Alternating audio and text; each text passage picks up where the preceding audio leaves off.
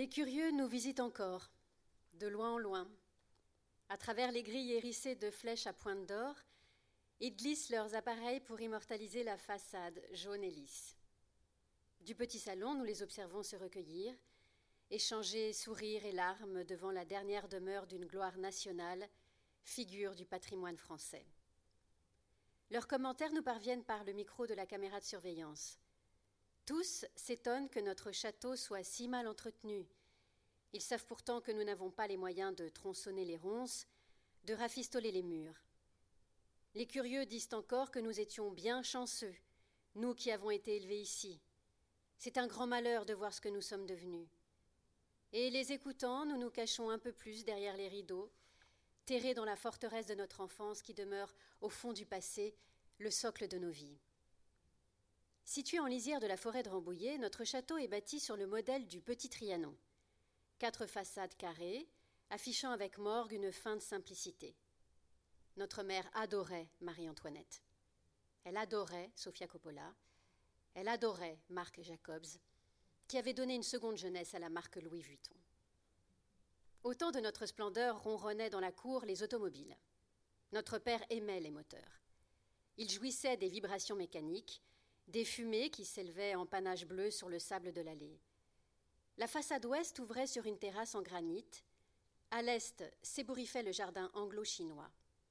Des saules s'inclinaient autour du lac, tandis que sur une petite île, un temple de Diane abritait une cascade si claire qu'on aurait dit du diamant liquide. Mais c'est à l'arrière du château que se dissimulait notre plus haute fantaisie. Dans la pelouse si longue qu'elle finissait avec la ligne d'horizon, notre mère avait fait creuser une gigantesque piscine, et dans ses eaux vertes flottaient les ombres de quatre immenses taupières, as de carreaux, cœurs, piques et trèfles, plantés à chaque angle du bassin. Serge avait longtemps été joueur, mais notre mère l'avait repris en main. Elle se flattait souvent d'avoir su convertir cette passion vorace en végétaux inoffensifs.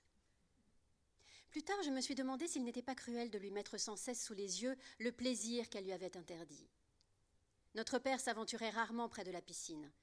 Sans l'avouer, il trouvait un peu vulgaire ce suprême ornement de notre château. Il aurait préféré une extension contemporaine en matériaux glacés, vitres aux angles aigus, béton brut.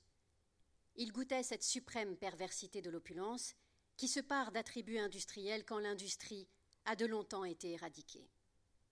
Notre mère, cependant, affichait ingénument sa prédilection pour l'Ancien Régime. Ambre voulait des lustres et des chandeliers, l'argenterie et le cristal, qui reflètent à l'infini leurs flammes blanches sur des surfaces immaculées. Elle cultivait les choses brillantes avec une énergie mêlée d'angoisse, comme si elle craignait de s'éteindre à la tombée du soir. On entrait au château par un vestibule de large proportion. Fiché à mi-hauteur de l'escalier tournant, un buste de notre père accueillait le visiteur, trois mètres au-dessus du dallage de pierre crème. L'artiste avait travaillé le bronze à la manière d'un tableau cubiste. Ainsi, les yeux de Serge Langlois s'étaient démultipliés, affranchis de l'axe horizontal pour surplomber, tel un trophée de chasse, quiconque franchissait la porte de notre château. Au grand salon, c'était une forêt de pieds cannelés, fauteuils cabriolets, poufs, sofas, méridiennes, sur lesquels veillaient des pendules et des miroirs rehaussés d'or. Les sièges étaient tapissés de velours turquoise. Taillés dans la même étoffe, les rideaux étaient retenus par des passementeries jaunes et brillantes comme la monnaie. Petits, nous croyions que par une structure extraordinaire de notre parentèle, il existait entre les membres de notre famille une invisible hiérarchie. Celle-ci commandait que si nous prenions l'apéritif tous ensemble au grand salon, nos parents, mon frère et moi, Anna, Ralph, Madame Eva, Hélène et Julien, certains avaient le pouvoir de commander qu'on allume le feu et d'autres d'annoncer qu'Ambre était servie. L'inverse ne se concevait pas. Il n'était pas pensable que notre mère jette des bûches dans la cheminée ou qu'Hélène et Julien s'asseyent à table avec nous. Mais à l'heure de l'apéritif, le grand salon nous accueillait tous démocratiquement dans ses amples bras Louis XVI. C'était le moment préféré de Serge. Il disait qu'alors nous formions la plus belle des tribus, celle de la fraternité. Notre père faisait lui-même le service. Bourbon pour Ralph, notre chauffeur, et pour Madame Eva, l'intendante du domaine, notre nurse Anna prenait du jus de pomme, Hélène et Julien du pastis. Le couple était au service de nos parents depuis des années. Hélène veillait au fourneau, tandis que Julien entretenait le parc. Nos splendeurs immatérielles et mobilières ne cessaient pourtant de les éblouir. C'est à peine s'ils osaient s'asseoir sur nos augustes fauteuils, et pour payer l'honneur qu'on leur faisait, ils riaient à gorge déployée au premier bon mot, versaient une larme aux histoires tendres. Mon frère et moi jouions sur le tapis, tour à tour timides et exubérants. Ambre prenait des photos pour Instagram, puis elle faisait monter son bichon sur ses genoux. Caressant les poils toilettés de la bête, elle réclamait à Serge une anecdote. Il revivait alors pour nous ses plus grands succès, ses rôles qui avaient marqué l'histoire du cinéma, les hommages rendus par tous et par tous les puissants du septième art. Après quoi, notre mère nous racontait des histoires de sa jeunesse, les chevauchées sur la plage en hiver qu'elle passait à Saint-Tropez, les baignades l'été à la Martinique, où son père tenait un hôtel de luxe. Sa famille avait connu des difficultés, mais elle s'en était toujours relevée grâce à l'amour, qui est plus fort que tout le reste. Et Ambre faisait une autre photo pour Instagram. 500 000 abonnés en moyenne avaient du bonheur à partager nos moments d'intimité. Enfoncés dans le Louis XVI, nos parents reprenaient du champagne. Ils savouraient la bienheureuse ignorance des dernières secondes avant le coup près. Sandrine Barou vivait avec son fils Marvin dans un pavillon au Blanc-Ménil, au cœur du département numéroté 93. Une baraque semi-récente, jamais crépie, où les semelles faisaient quick-quick sur le carrelage marron. Les fenêtres fermaient mal, du plafond pendaient des fils, au sol prospérait la poussière et les insectes morts. La jeune femme avait choisi cette maison car la courette était ceinte d'un mur en parpaing. Sandrine prisait son intimité. Elle ne se souciait pas que la France entière soit à sa recherche. Elle ne pensait pas à sa mère, qui se rongeait les sangs, ni à son mari, qui se remettait plutôt bien. Elle travaillait au U. Le gérant disait super U, mais elle ne voyait vraiment pas ce que le magasin avait de super.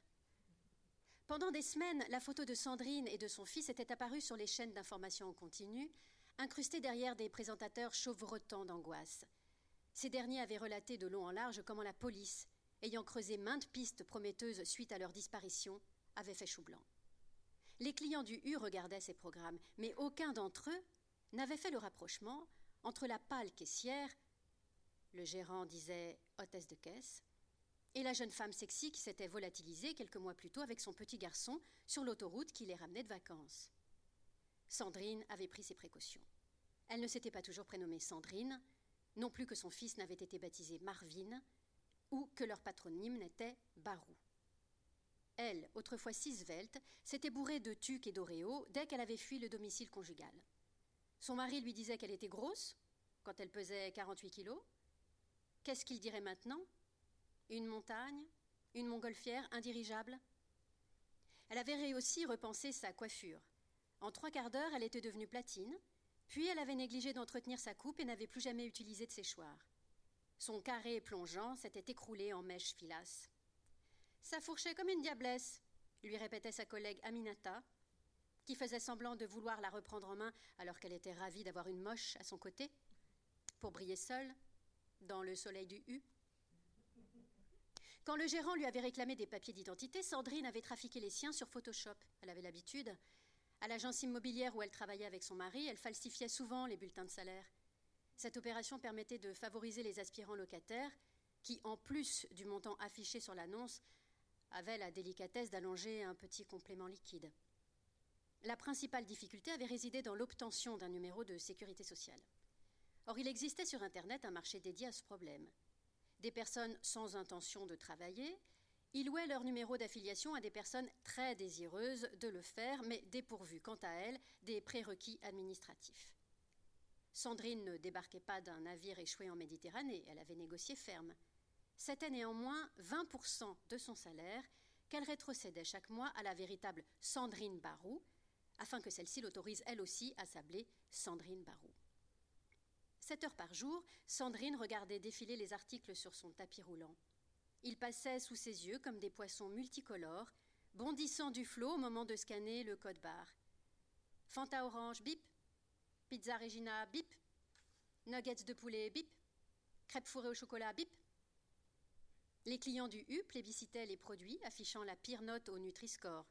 songeait Sandrine pendant que le tapis charriait, avec les emballages, des images de sa vie d'avant. En ce temps, elle privilégiait les épiceries fines, les producteurs locaux, les légumes biologistes. Aujourd'hui, elle éprouvait une joie sauvage à se gaver d'aliments jadis honnis. Alors, la belle? On est trop timide pour montrer ses beaux yeux? La plaisantaient des clients masculins sur son regard toujours baissé. Mais Sandrine avait parfait son costume d'invisibilité. Un sourire ingrat suffisait à éloigner l'importun, pendant qu'à la caisse mitoyenne, la superbe Aminata enfonçait le clou en faisant mine de voler à son secours. Laisse ma copine tranquille, rudoyait-elle en soignant son port de reine. Tu vois pas qu'elle a des problèmes? Et c'est vrai que Sandrine avait des problèmes. Mais si son nouveau corps n'attirait plus les commentaires flatteurs ni les sifflets dans la rue, il lui faisait un abri moelleux. Elle s'y sentait bien, comme dissimulée en pleine lumière, raconterait-elle à Madame Eva.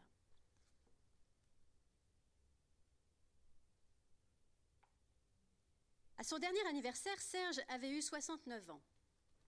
On s'interrogeait déjà sur les festivités qui célébreraient le prochain à sa juste mesure. La Cinémathèque française avait programmé une rétrospective de ses films. Une palme d'honneur lui serait décernée au Festival de Cannes. Côté ministère de la Culture, on était bien en peine d'imaginer quoi que ce soit. Notre père était déjà commandeur des arts et des lettres. Il avait été distingué par la Légion d'honneur, l'Ordre national du mérite. On n'avait plus tellement de médailles à suspendre au revers de ses vestes en velours. Mais Serge ne chérissait pas tant les breloques. Il en avait reçu son comptant avant ses rivaux et n'avait pas connu le dépit de compter à leur boutonnière toutes les décorations qui lui manquaient. Pourtant, il ne serait pas correct, s'impatientait Ambre, de ne rien recevoir de la nation quand tant d'autres de moindre envergure bénéficiaient chaque année au César de brillants tributs scandaleusement disproportionnés. Une soirée à l'Élysée, ce serait cool, émit Sandrine à l'apéritif. Ambre soupesa cette proposition. Serge n'avait jamais soutenu publiquement le président, il restait attaché à l'un de ses prédécesseurs récemment décédé. Mais un certain conservatisme intellectuel, une pensée tournée vers l'élévation au mérite, suggérait qu'un rapprochement avec l'actuel occupant du palais ne serait pas impossible.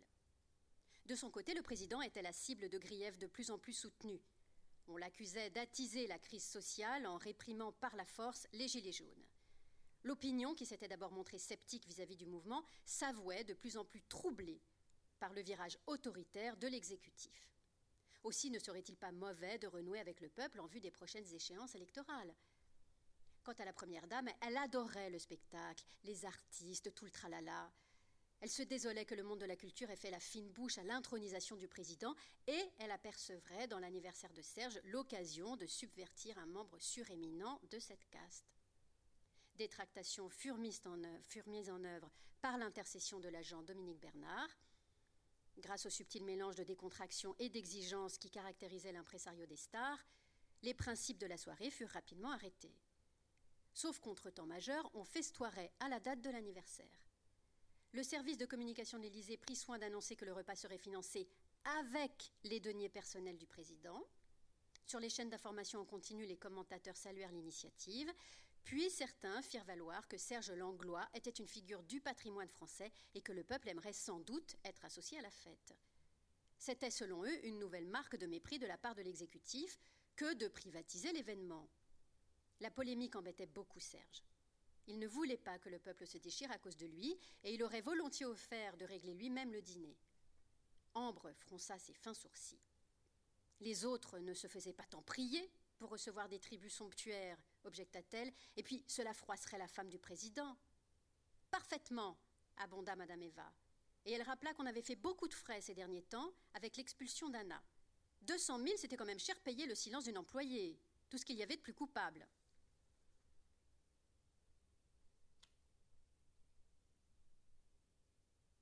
Bien sûr, notre famille avait mis son capital à l'abri. Quelques années plus tôt, nos parents avaient pris conseil auprès d'un fiscaliste. Celui-ci leur avait aussitôt fait remarquer qu'il n'était pas raisonnable et même tout à fait imprudent de laisser croupir notre argent dans le même vieux pays quand des contrées plus neuves, plus modernes, offraient des conditions autrement intéressantes. N'avait-on pas des attaches aux Antilles? N'était-il pas légitime de permettre à une jeune épouse de se rapprocher de ses racines? Serge et Ambre convinrent du bien fondé de cette remarque.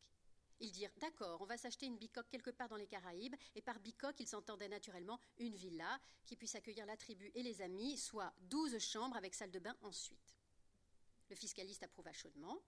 Il suggéra Trinidad et Tobago, qui offrait des facilités attrayantes, puis nota qu'il serait dommage, quand une bicoque avait pour vocation de faire le bonheur d'une si vaste tribu, de supporter en son nom propre l'infinité de charges qui, en toute justice, incombaient à la collectivité.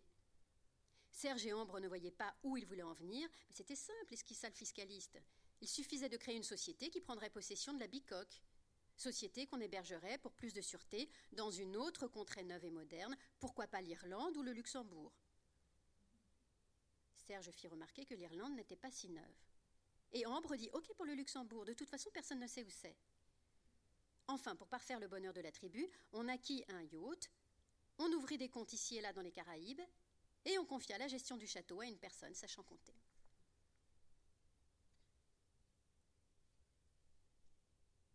Ils étaient encore plus petits et minces qu'à l'écran. J'ignore pourquoi cela nous a surpris. Avant le confinement, nous fréquentions assez de célébrités pour savoir que chez elles, l'image constituait la réalité et le corps de chair le substitue. Peut-être espérions-nous qu'un président fasse exception aux lois de la perspective, qu'il soit consubstantiellement doté de pouvoirs extraordinaires, et qu'en l'accueillant dans notre demeure, nous en éprouverions le souverain bénéfice, ainsi qu'au Moyen Âge, les monarques guérissaient les écrouelles des manants. Les Macron ne guérirent rien du tout. Sur le perron, le photographe officiel de la présidence immortalisa les embrassades et tapotages d'omoplates de rigueur, sans que notre père se lève miraculeusement de son fauteuil.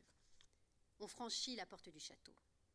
Nous vivions dans un véritable petit, petit Trianon s'écria Brigitte dans le vestibule. Et elle regretta aussitôt qu'à la lanterne on sacrifia le cosy pour le grandiose. Ambre introduisit les invités au grand salon. Notre mère retrouvait toute la gaucherie de sa jeunesse, empotée dans un tailleur bleu poudré, qui lui avait paru convenable pour recevoir la première dame. Elle avait retenu du protocole qu'il ne fallait pas faire d'ombre à ses hôtes, et craignant à bon escient de paraître plus grande et plus maigre, elle s'était fagotée en rombière. Ralph posait au majordome, offrant du champagne à la ronde, tandis que Sandrine et Madame Eva proposaient des petits fours. L'une pareille au coucou, l'autre à la corneille, elle faisait des courbettes outrées devant Abdoul, Brahim et Aminata, assis en randonnion sur la méridienne. Tous trois répondaient des banalités polies au président qui s'intéressait, pendant que Mathias ruminait près de la cheminée. Aminata ne l'avait pas averti de la présence des Macron, de crainte qu'il flaire le guet-apens. Elle lui avait seulement dit qu'il s'agissait de fêter le déconfinement, et Mathias s'était retrouvé à poser sur le perron avec le président comme un lapin, pris dans des phares.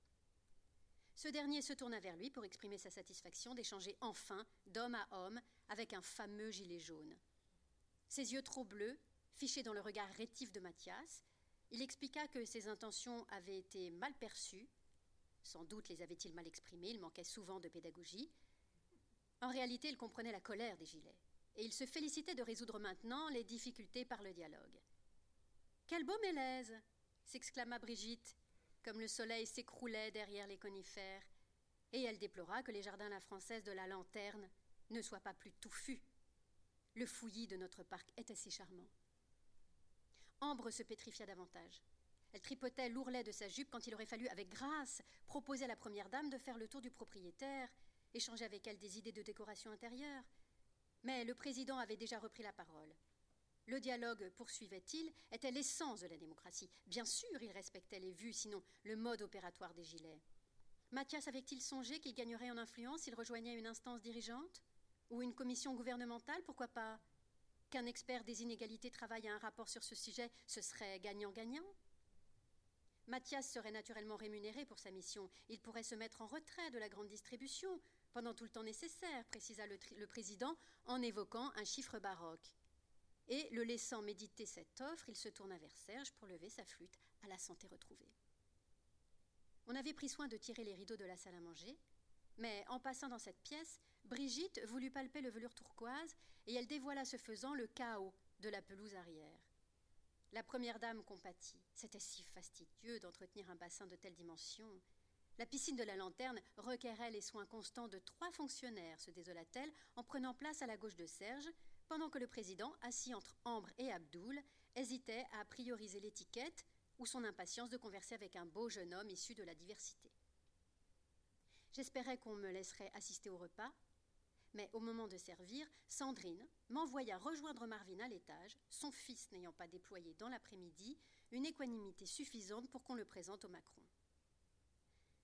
Je ne suis donc pas en mesure de témoigner sur ce qui s'est produit au dîner.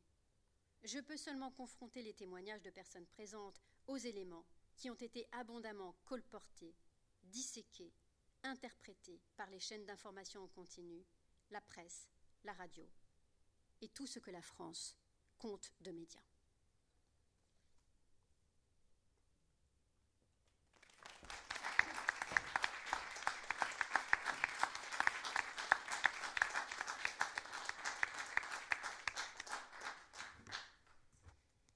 Bonsoir, euh, Julia, bonsoir. Bonsoir. Bonsoir euh, Norbert. Euh, c'est donc votre cinquième roman dont on vient d'entendre un extrait, des extraits, pardon. Viviane Elisabeth Fauville, Le Triangle d'hiver, Sigma, Propriété privée et donc Monument national. si je regarde un petit peu la trame, je m'aperçois, j'y pensais juste à l'instant, qu'il y avait très très souvent des lieux. Ça sera très très important. Mais euh, euh, je n'ai pas envie de vous poser tout de suite une question, j'ai plutôt envie de jouer. Donc je vous propose de tirer des petits papiers au sort grâce auxquels vous allez pouvoir nous parler du roman à votre façon. Euh, je vais peut-être les mettre au fronture, on va voir. Allez-y. Je pioche au hasard dans l'enveloppe. Vous piochez au hasard. Oui, parce que si je les mets là. Il n'y a pas marqué la même chose sur tous. Ah non, non, non, non, non, non. Non, ça serait trop triché. Pas mal. Une bouteille de bourbon. Eh bien, on va partir euh, tout de suite alcoolisé. La bouteille de Bourbon, c'est le péché de Serge Langlois, qui est donc le monument national au cœur du roman. Il est très très attaché à la, bouteille de Bourbon que sa jeune épouse, euh, qui est modérément jeune, elle est, surtout beaucoup plus jeune que lui, ils ont une trentaine d'années d'écart. Donc la, jeune épouse, euh, qui a à cœur de préserver le monument national, elle passe son temps à cacher la bouteille de Bourbon pendant que lui passe son temps à la chercher. Et c'est vrai que à mesure que donc on est dans ce, château où vont s'infiltrer petit à petit euh, plusieurs personnes euh, intéressées euh, par leur gloire, intéressées peut-être par leur argent, intéressées par qui ont des motivations un peu obscures et qui vont donner du fil à retordre aux, principaux, enfin aux propriétaires du château. Donc oui, la, la, bouteille de Bourbon, elle va finir par être d'un grand secours par moment.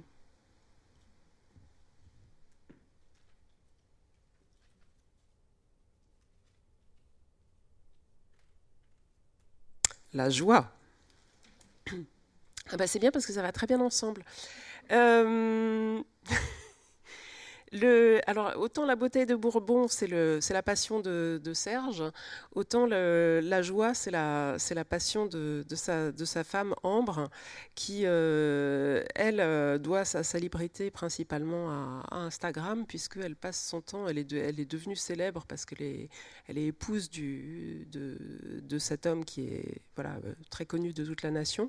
Donc, elle joue le, rôle de, l'épouse, elle le joue à merveille, et elle le met en scène constamment constamment à travers ses, posts Instagram où toute la, toute la famille et même toute la, domesticité est sommée de manifester un maximum de joie. Le problème, c'est que oui, euh, euh, parfois la joie n'est pas tout à fait spontanée, donc il faut beaucoup travailler à la créer. Et, euh, et, plus la tension monte au château, plus elle va avoir des difficultés à, à mettre en scène la, la, vie qu'elle voudrait avoir, puisque finalement la, la joie a tendance à, fuir le château plutôt qu'à s'y euh, créer, euh, s'y auto-générer spontanément. On va pas jouer jusqu'au bout, hein, rassurez-vous. Non, mais je suis curieuse maintenant. Bah voilà, oui, on se prend au jeu. Hein,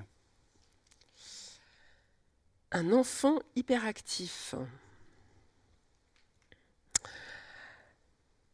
Alors la position des enfants dans le livre, pour moi, était, euh, était essentielle. Je saurais pas tellement expliqué pourquoi, mais il était évident dès le départ que c'était l'enfant une des enfants au château qui allait raconter l'histoire. Bon, peut-être c'était simplement une curiosité de ma part parce que j'avais, j'avais utilisé des personnages enfants, mais euh, dans d'autres romans, mais qui étaient des personnages plutôt secondaires qui apparaissaient comme ça. Oui, j'avais, j'avais eu du plaisir à créer des, des, dialogues pour ces enfants. Et euh, là, leur point de vue m'intéressait spécialement parce que mon intention, c'était de mettre en scène une certaine comédie sociale. Donc euh, voilà, cette, euh, cette comédie de, la joie et de la, bouteille de, Bourbon, on pourrait résumer dans l'immédiat. Et il me fallait un, il me fallait un spectateur neutre. Il me fallait un,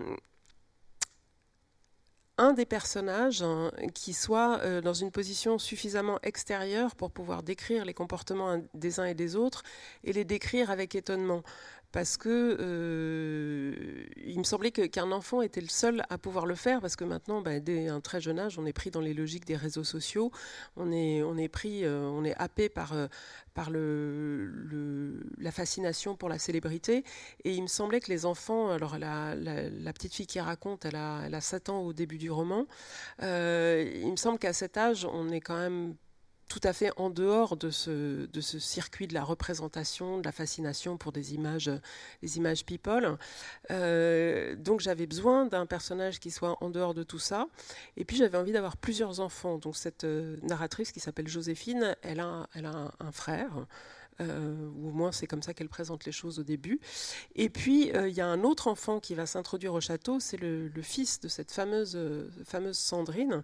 Donc Sandrine qui au début du roman travaille au, U du Blanc-Ménil, qui va par divers concours de circonstances devenir, devenir la nurse des enfants au château.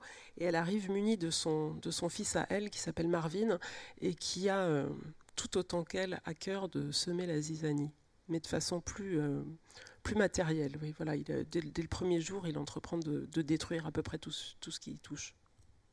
Oui, juste un petit détail sur, sur cet enfant hyperactif. On dirait aussi par certains côtés un personnage de, de film de Tex Avery, parce qu'il bondit dans tous les sens, et euh, jusqu'à la fin, je crois. Il est, il, est même cause de, de pas mal de, de choses gravissimes. Euh, je pense que c'est le seul personnage qui ne parle pas. Il est, il est jamais en interaction euh, verbale avec les, avec les autres. Oui, il est tout le temps en mouvement, il est tout le temps en train de, en train d'agir, en train de, casser tout ce qu'il peut. Et oui, c'est pas mal le personnage de Tex Avery. Il a un côté tellement, euh, tellement agité qu'on pourrait le, pourrait le voir dans un dessin animé. Euh, surtout, moi, je pense qu'il exprime aussi une tension que les autres personnages ne, perçoivent pas forcément, simplement parce qu'ils sont occupés à, autre chose ou, occupés à, simuler la joie en permanence, alors que, alors que ça craque quand même euh, aux entournures.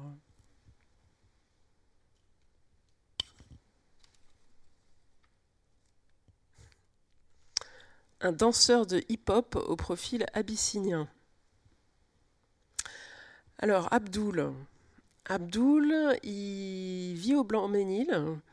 Et euh, la fameuse Sandrine, donc, qui est présentée au début du roman, quand elle travaille au U, euh, avec sa copine Aminata, elles vont rencontrer Abdoul, qui lui-même est en train de, faire carrière dans le. Qui, qui, connaît un début de carrière dans le showbiz. Euh, grâce, il est, il est repéré parce que c'est un très bon danseur de, hip-hop hein.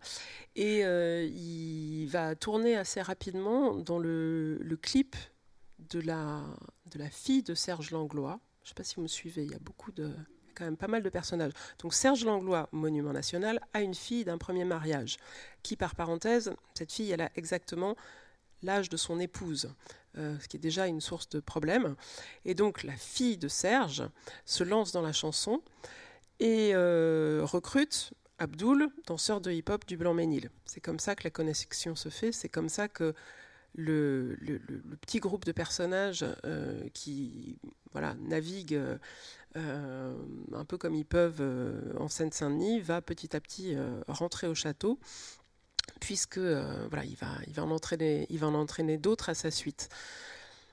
C'est pas un des personnages principaux, cet Abdul, mais euh, pour moi, il a un rôle, il a un rôle essentiel, ne serait-ce que de, passeur, enfin entre les deux lieux qui sont a priori totalement déconnectés et pas destinés à se rencontrer. Et puis, euh, autant il est très attiré par le showbiz au début, parce que voilà, on le repère euh, comme ça pour ses talents, et puis euh, tout de suite il est propulsé, enfin il connaît une gloire, gloire éphémère, et puis finalement ça dure pas. donc il se reconvertit comme coach sportif, hein, c'est comme ça qu'il rentre au château aussi. Et voilà, il est intéressé par toute cette gloire ancré de, longue date, hein. euh, mais, euh, mais finalement il n'en est pas, il en est pas euh, tellement dupe, et, c'est lui, c'est un de ceux qui va s'en sortir le mieux à la fin. Un dernier.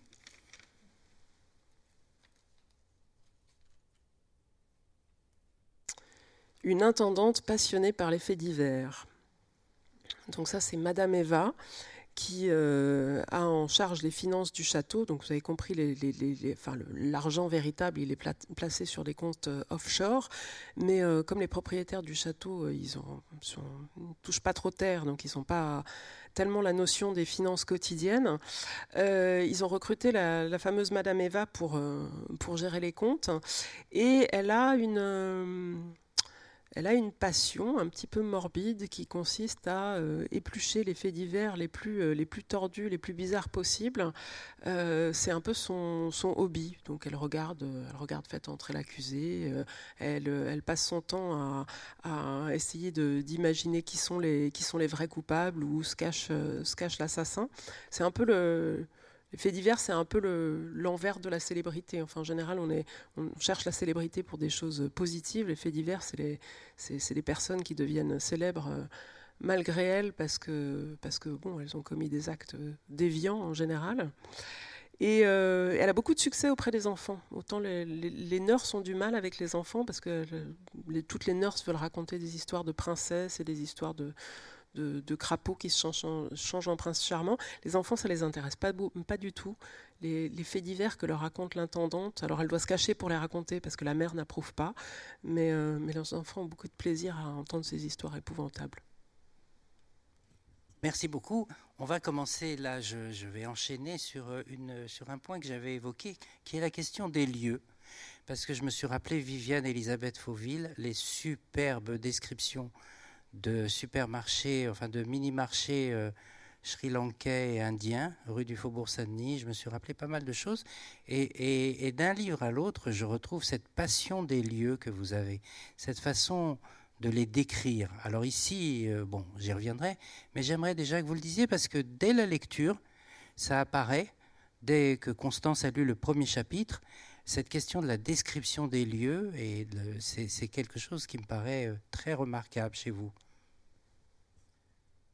Oui, je l'envisage pas tellement comme. Euh, finalement, pour moi, c'est pas de l'ordre de la description, c'est de l'ordre de la, de la narration proprement dite et de l'ordre de la définition des personnages.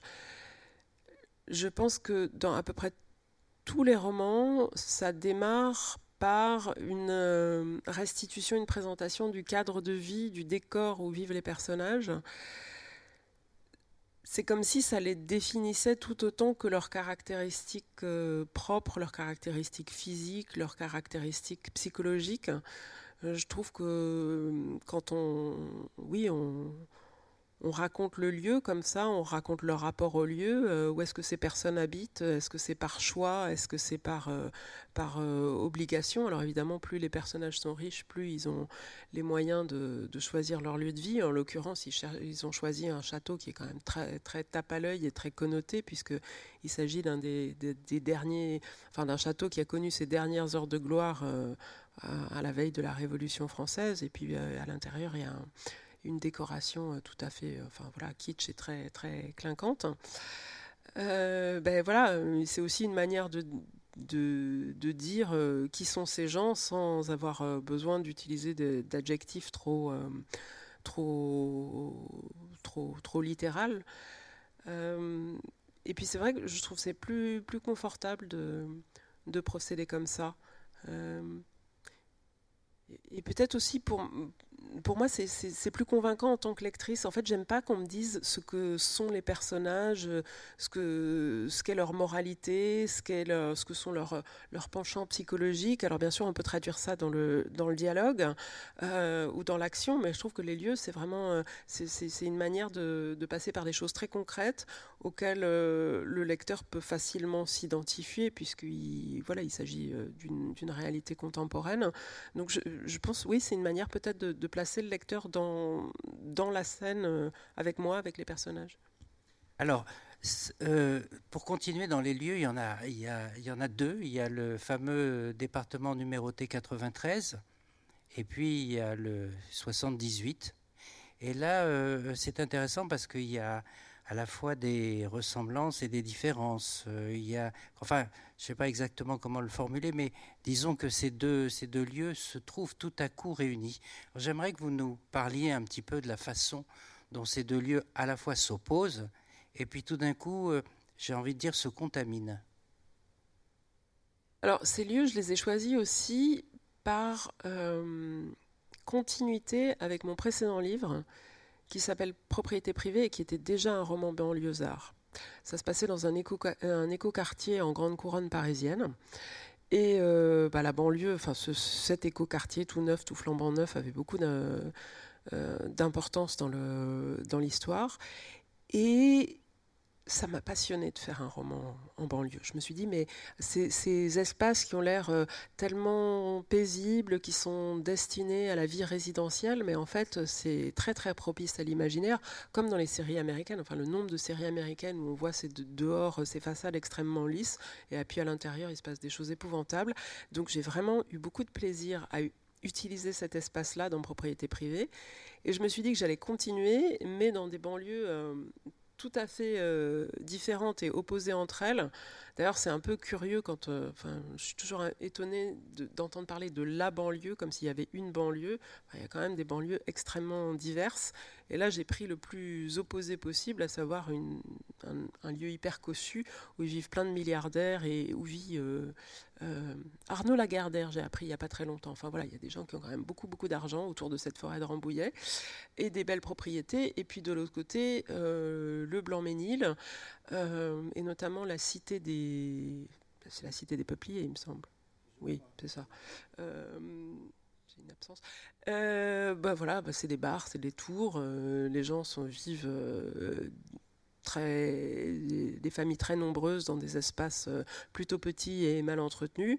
les espaces publics sont pas entretenus du tout. Il y a tout un tas de, commerces qu'on peut qu'on peut imaginer parce qu'on les voit, hein, les voit un peu partout. Mais enfin voilà, c'est pas du tout les, les mêmes conditions de vie.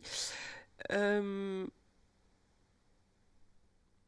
y a quand même l'intérêt de la, la, célébrité, euh, de la célébrité des, la condition des people, si on peut dire, c'est quand même que c'est une, une, classe sociale, parce que bon, finalement, euh, ils, finissent par être assez nombreux, euh, qui permet des, qui permet des transferts.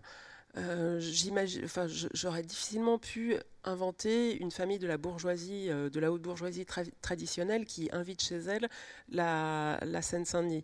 Alors que là, c'est quand même des gens, c'est des, nouveaux riches, c'est des gens qui viennent pas forcément de milieux euh, extrêmement, aisés. Et puis, voilà, il y a cette passerelle artistique incarnée par, euh, par Abdul, où finalement son talent lui permet d'être repéré.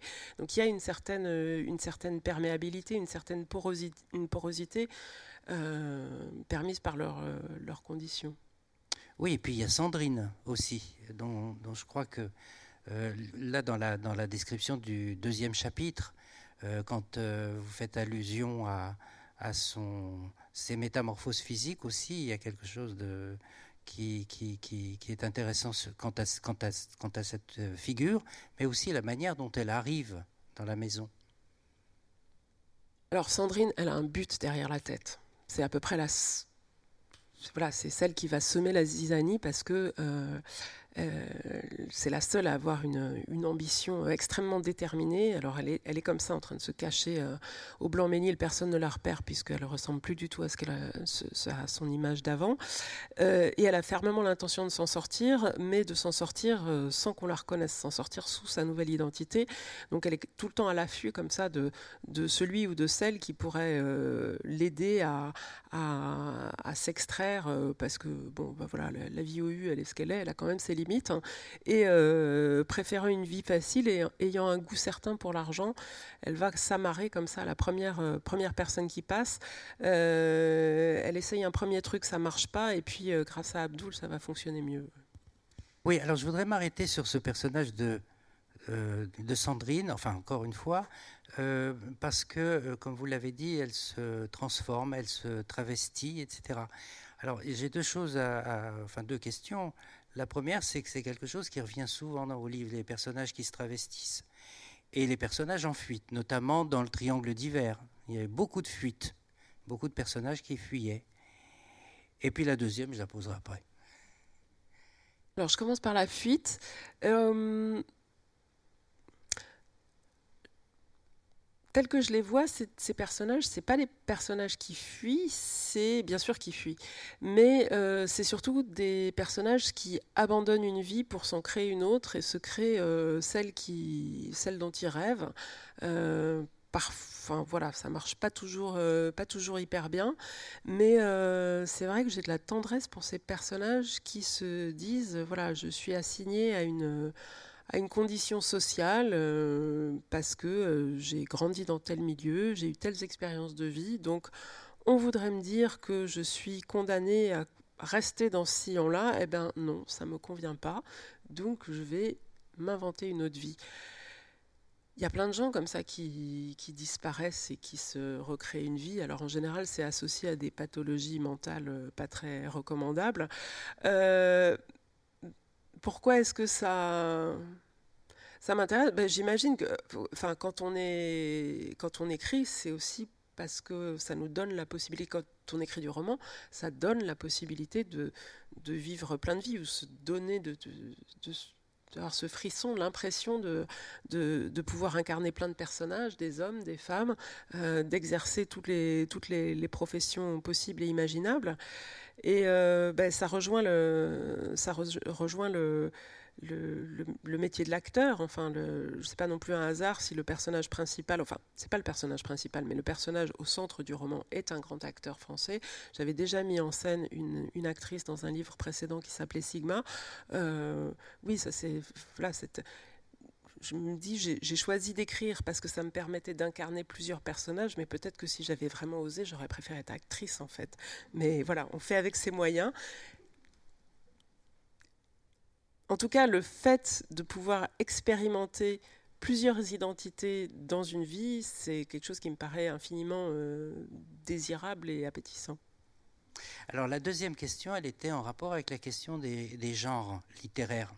C'est-à-dire que quand on lit au début, on a l'impression, enfin j'ai pensé à ça cet après-midi en relisant le premier chapitre, on a l'impression d'avoir affaire à un roman classique. Quand je dis roman classique, on a une narration, enfin une narratrice en l'occurrence, on a l'évocation du lieu, comme vous l'avez très bien dit, euh, de l'ordre de la narration plus que de la description. Puis vous avez les personnages. Et euh, c'est une sorte d'entrée en, d'une sorte d'entrée en classique, si je puis dire. Mais on a aussi d'autres éléments. On a des éléments de fantastique sur lesquels j'ai pas trop envie de parler ou de vous faire parler pour laisser les lecteurs euh, voir ça de près. Mais il y a aussi une dimension policière justement qui était déjà présente dans euh, propriété privée. Et là aussi, on retrouve quelque chose, par exemple, dans, ce travestissement de Hitchcock, par exemple. Je voudrais que vous parliez un petit peu de cette dimension policière, qui est malgré tout souvent là. Oui, alors euh, je suis d'accord sur le, le, classicisme du début. D'ailleurs, il y avait une espèce de défi personnel. Dans donc la petite fille qui raconte, elle est, euh, elle n'est pas hyper active, elle est, elle est un peu surdouée quoi. Enfin, elle, passe son temps à lire, lire en cachette euh, parce que euh, parce que sa mère trouve qu'elle perd son temps à lire. et donc elle utilise un, vocabulaire extrêmement châtié et je me suis dit cette fois-ci, je vais m'autoriser pour la première fois à employer le passé simple. Parce que je trouve toujours ça un peu ronflant et déconnecté du présent, le passé simple. Mais là, ça commence en effet comme euh, bah, un peu un château de contes de fées, avec, euh, voilà, ça pourrait être merveilleux, mais finalement, euh, pas tant que ça. Et ce, ce, merveilleux, ce classicisme est gagné par une intrigue, oui, plus, plus policière, qui est amenée je pense petit à petit par la, passion de l'intendante pour les, faits divers. Et puis finalement, on va vers une, euh, issue euh, de plus en plus euh, dramatique avec en effet, il y a une enquête, il y a même deux enquêtes qui s'entremêlent et une résolution finale. J'ai un goût très ancien pour ça, autant je pense mon, goût littéraire, il s'est formé, euh, enfin, il se forme souvent très jeune. Et euh, bah, quand j'étais au collège, je me souviens, les premiers livres qui m'ont fasciné, c'était à la fois Agatha Christie et les classiques de la littérature française qu'on nous faisait découvrir, euh, Madame Bovary, le, Rouge et le Noir. Et bah, évidemment, on est censé penser que la littérature policière est un genre mineur et les monuments de la littérature française sont tout à fait sur un autre plan. Sans doute, mais si le roman policier a un tel attrait, euh, enfin un tel succès, euh, sujet, un succès très large euh, au-delà des, au-delà des frontières, et puis un sujet pas seulement, un succès pas seulement dans le livre, mais dans la fiction, la fiction télé, les, les films, c'est pour moi ça fait appel à quelque chose de très, de très commun et de très pulsionnel. Et puis il y a ce fantasme de la résolution finale où tout d'un coup toutes les pièces s'assemblent tout, euh, tout ce qui ne faisait pas sens, euh, il y a une explication. Et pour moi, ça rejoint peut-être le, fantasme de l'élucidation psychanalytique, c'est que tous les morceaux vont finalement coller et qu'il et qu'il y aura une, vérité révélée. Donc je ne sais pas si c'est un, désir, un espoir, mais en tout cas, c'est aussi une trame qui est très séduisante. Oui, l'autre point euh, qui est très important, vous avez évoqué le nom d'Agatha Christie c'est la question du lieu clos. Alors dans propriété privée, le lieu clos, c'était l'écoquartier, c'est-à-dire qu'il y avait toute la présence des voisins et la façon dont tout ça, euh, enfin dont cette présence devenait menaçante, voire dangereuse. Ici, le lieu clos, c'est la, c'est la résidence dans laquelle habite euh, le monument national. Donc cette question du lieu clos aussi, j'aimerais que vous en disiez quelques mots. C'est le livre le plus clos que j'ai fait jusqu'à maintenant. C'était aussi un des enjeux. C'est comme je sais que j'aime bien les, lieux, euh, jusqu'à maintenant j'avais tendance à faire circuler mes personnages d'un endroit à un autre. Et là, non, je voulais tous les enfermer au, au château. Alors, il y a beaucoup de contraintes en termes de narration, c'est-à-dire qu'on peut pas, euh, voilà, on peut pas euh, multiplier les scènes, on peut pas sortir ces personnages, je sais pas moi, à la mer, à la montagne, qui est l'occasion de tout un tas de rebondissements. Là, c'est pas possible. Ce que ça permet, par contre, c'est de d'obliger ces personnages extrêmement divers, puisqu'ils sont nombreux à tous se rassembler dans ce château, euh, les obliger à des interactions pour que jusqu'à ce que la, la marmite explose finalement. Donc c'était peut-être finalement un projet plus euh, théâtral dans sa conception que les précédents, où il y avait des circulations entre des lieux peut-être plus d'ordre cinématographique. Euh, là, la, manière d'appréhender les personnages, bah, c'est évidemment par le, par le dialogue, puisqu'ils discutent, et puis, euh, et puis des interactions forcées, des interactions très quotidiennes. Donc même si on est dans un château de gens très riches, bah, voilà, ils, prennent l'apéritif, on s'occupe des enfants plus ou moins. Voilà, ça met aussi en, relief leur particularisme. Oui, puis il y a des espaces. Il y a le garage, le fameux garage euh, dans lequel sont euh, rangés euh, un certain nombre de véhicules de luxe aussi. Il y a aussi cet endroit-là. Alors, il y a une question, il y a, aussi quelque chose qui m'intéresse, c'est que en fait, il y a un événement qui se produit au milieu et qui a à voir aussi avec le lieu clos. c'est la, pandémie. Alors, je voulais savoir dans quelle mesure cet épisode, enfin, dans lequel nous restons euh, un petit peu. On pas nos masques là, on pourrait croire que c'est fini. on pourrait, mais on est à distance. Donc euh, j'aimerais savoir dans quelle mesure cette, cette, cet événement, puisque en fait on est dans une, dans une chronique bien précise, 2018, Gilets jaunes, Covid, euh, voilà.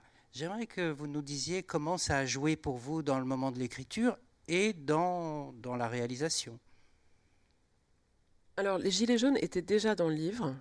Il y a un personnage qui devient gilet jaune et de toute façon la situation politique du début du quinquennat était déjà évoquée.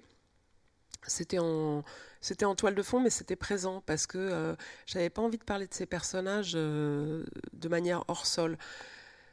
Si vous la, célébrité, elle m'attire dans ses aspects brillants et évidemment dans ses aspects euh, plus sombres, parce que c'est aussi un rapport de, domination, quoi, de, de, se rassurer en voyant que les, les, les, déboires des puissants finalement nous ressemblent, et puis on se dit ah non mais aussi pour eux c'est difficile. Enfin tout ça, ça me paraît, euh, ça me paraît euh, des trucs un peu un peu retors, un peu, un peu pervers.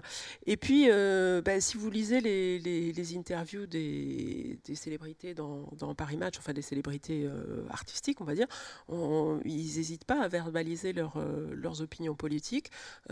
souvent, ils sont courtisés par le pouvoir et, réciproquement. donc, ça me semblait faire partie du truc.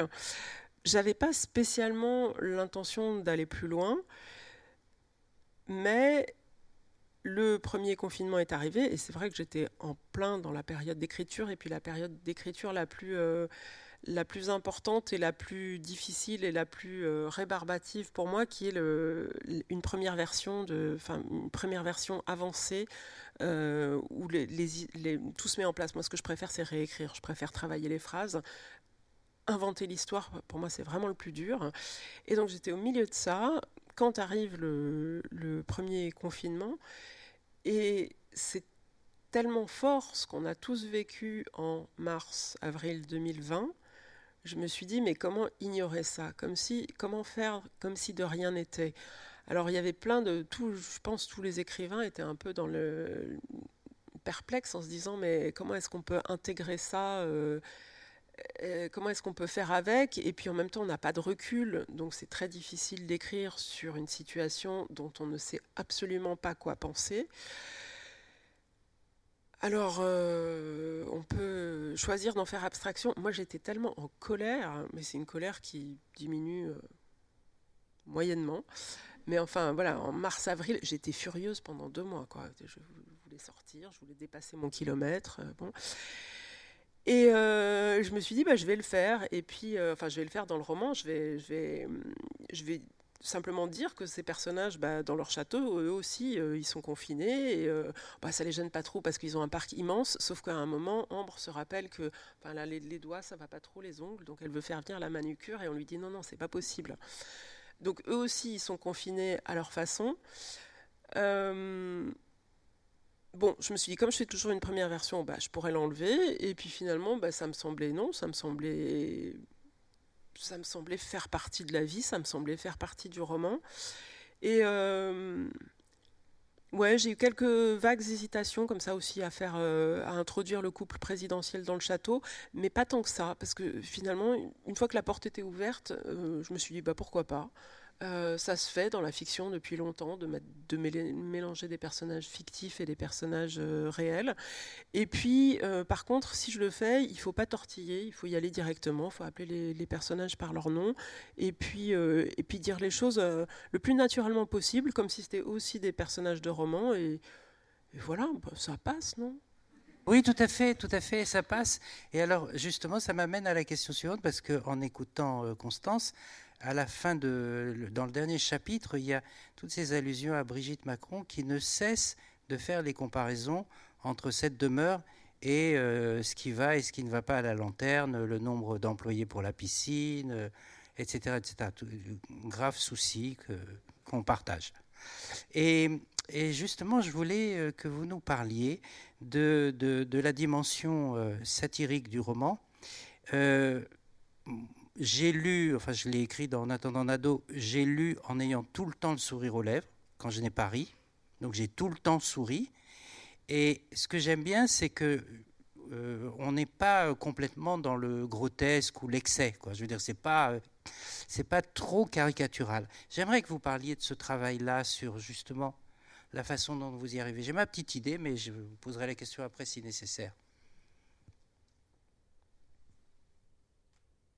Alors, la question de l'ironie, l'humour, la satire, euh, c'est vraiment... C'est assez délicat parce que on a tendance à ranger ça du côté de la, raison, dans le sens euh, raison rationnelle, de se dire on fait une satire du pouvoir, donc ça procède d'une idée. Pour mon cas, en tout cas, je pense que c'est pas du tout ça. L'ironie, c'est un mode de perception du monde. C'est aussi un mécanisme de défense. Euh, je pense que c'est vraiment un trait profondément ancré de la personnalité. Il y a des gens qui vont euh, toujours être dans une empathie manifeste. Euh, il y a des gens qui vont être dans une empathie moins manifeste, qui va peut-être plutôt chercher à désamorcer les choses par l'humour. Il y a des gens qui sont pas d'empathie du tout.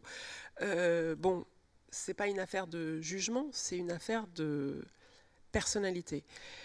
Et ma manière d'appréhender les situations dans la vie quotidienne, euh, je pense que c'est plutôt par le biais de l'humour, parce que c'est ma manière de m'en sortir, c'est ma manière de faire. Enfin, voilà, c'est comme ça que je m'en sors le mieux dans le rapport avec le réel évidemment, ça se répercute dans le livre.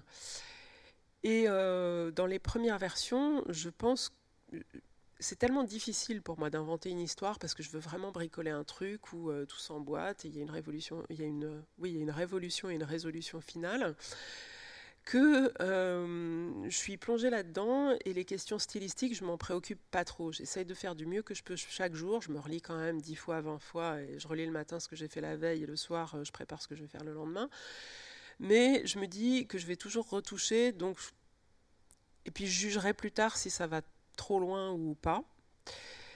Et euh, bah, plus tard, quand je me relis, donc je sais pas, trois mois après par exemple, je constate invariablement que j'en ai trop fait.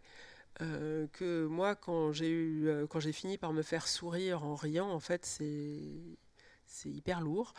Et donc, euh, bah, je gomme parce qu'il faut laisser de la place au lecteur. Enfin voilà, si effectivement le gâteau trop bourratif, c'est plus bon. Mais ça marche pas à tous les coups et ça marche pas avec tout le monde. Enfin, oui, j'ai souvent des retours sur les livres de gens qui me disent mais pour moi c'est trop ironique. On aimerait être s'identifier davantage, qu'il y ait quelque chose de plus doux. Et peut-être qu'à l'avenir, j'aurai envie de faire quelque chose de plus doux. Mais jusqu'à maintenant, c'est vrai qu'il y a une, quelque chose de, mordant euh, qui, peut, oui, parfois heurter un peu. Oui, euh, euh, moi je pensais que ça tenait pour beaucoup à la narratrice. C'est-à-dire que le fait d'avoir choisi cette petite Joséphine, dont je ne dirai pas grand-chose parce que euh, le fait d'avoir choisi cette petite Joséphine est très très important. Dans la lecture, par exemple, il y avait ce petit passage qui m'amuse beaucoup sur euh, les personnes qui ne, en gros, qui ne veulent pas travailler et qui sont prêtes à donner leur numéro de sécu à celles qui ont envie de travailler mais qui n'ont pas de numéro de sécu. La manière dont c'est formulé, c'est-à-dire en fait le la périphrase, enfin les usages des périphrases, ça m'a beaucoup frappé dans votre, dans votre roman. Et, j'aimerais que vous, vous, parliez, vous en avez déjà dit quelques mots sur le passé simple, de, Joséphine, parce que c'est quand même quelqu'un qui est, qui, a, qui, qui est un personnage très très fort, déjà par ses origines. C'est quelqu'un de singulier, fort, je ne sais pas si c'est le mot, mais singulier. C'est euh, c'est une petite fille qui a été adoptée euh, en Asie centrale à un très très très jeune âge, qui est donc euh, transplantée dans ce château où elle n'était pas du tout destinée à grandir.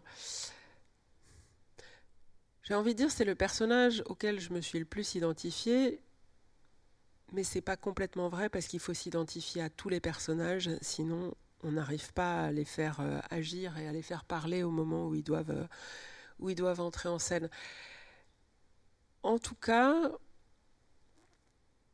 je me suis vue avec ses yeux d'enfant observer le spectacle totalement incompréhensible des adultes. Euh, je ne sais pas si on a tous fait cette expérience de...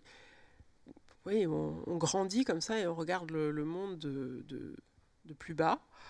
Et on voit ces gens qui s'occupent de nous la plupart du temps bien, qui font ce qu'il faut et tout. Mais parfois, on les voit agir entre eux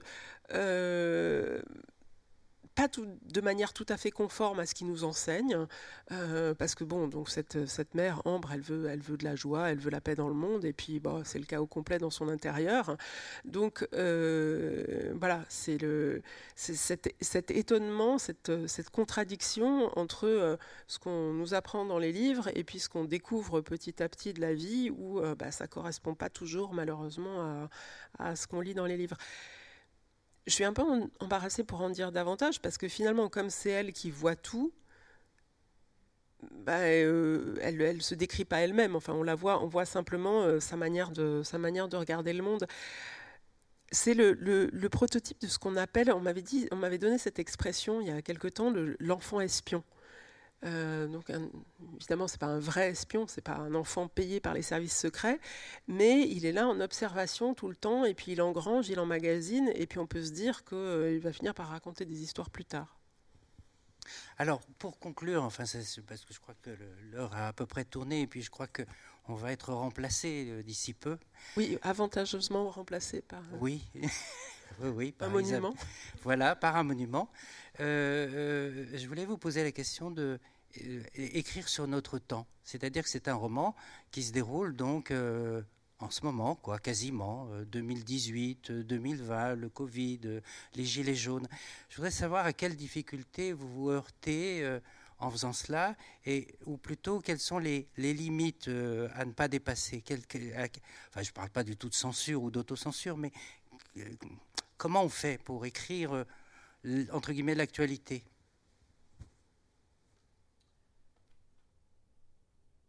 Bah, C'est vrai que le, enfin, le, danger, euh, le danger objectif, c'est que le texte se périme très vite, parce que l'actualité, elle est très vite recouverte par l'actualité suivante. Donc, euh, si vous faites un livre sur quelque chose que tout le monde euh, aura oublié dans trois mois, ben, oui, on peut s'inquiéter sur la postérité du livre à titre personnel, je crois que j'ai complètement renoncé à la gloire posthume.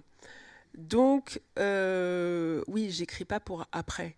Je sais pas s'il y a des écrivains qui se disent euh, oui, j'écris pour, que, pour être toujours dans la gare des Michards, euh, si ça existe encore dans 100 ans. Moi, c'est vraiment pas mon problème. Et, et puis d'ailleurs, si je me disais ça, je, je pense que je ferais rien du tout. Enfin, ça vaut pas le coup.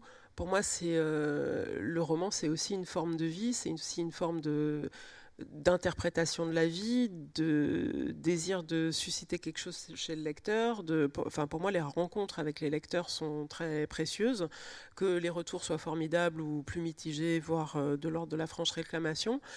Donc, euh,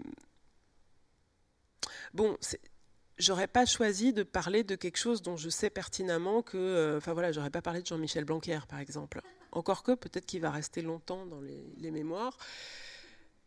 Euh, je me dis qu'avec un président, quand même, euh, voilà, ça, témoigne d'un quinquennat où l'actualité a été très très resserrée et où l'actualité, elle a concerné tout le monde tout le temps. Il y a eu le mouvement des Gilets jaunes, il y a eu ces grèves qui ont duré extrêmement longtemps à l'hiver 2019-2020 autour de la réforme de la retraite, puis le Covid qui est un événement mondial. C'est pas des choses, enfin tout le monde a été mobilisé. Donc j'écris aussi sur et pour, pour les gens qui ont vécu ce quinquennat. On termine là-dessus. C'était une très très belle phrase, je trouve, euh, pour les gens qui ont vécu ce quinquennat. Nous en sommes tous et nous vous remercions. Merci à vous Norbert et merci Constance.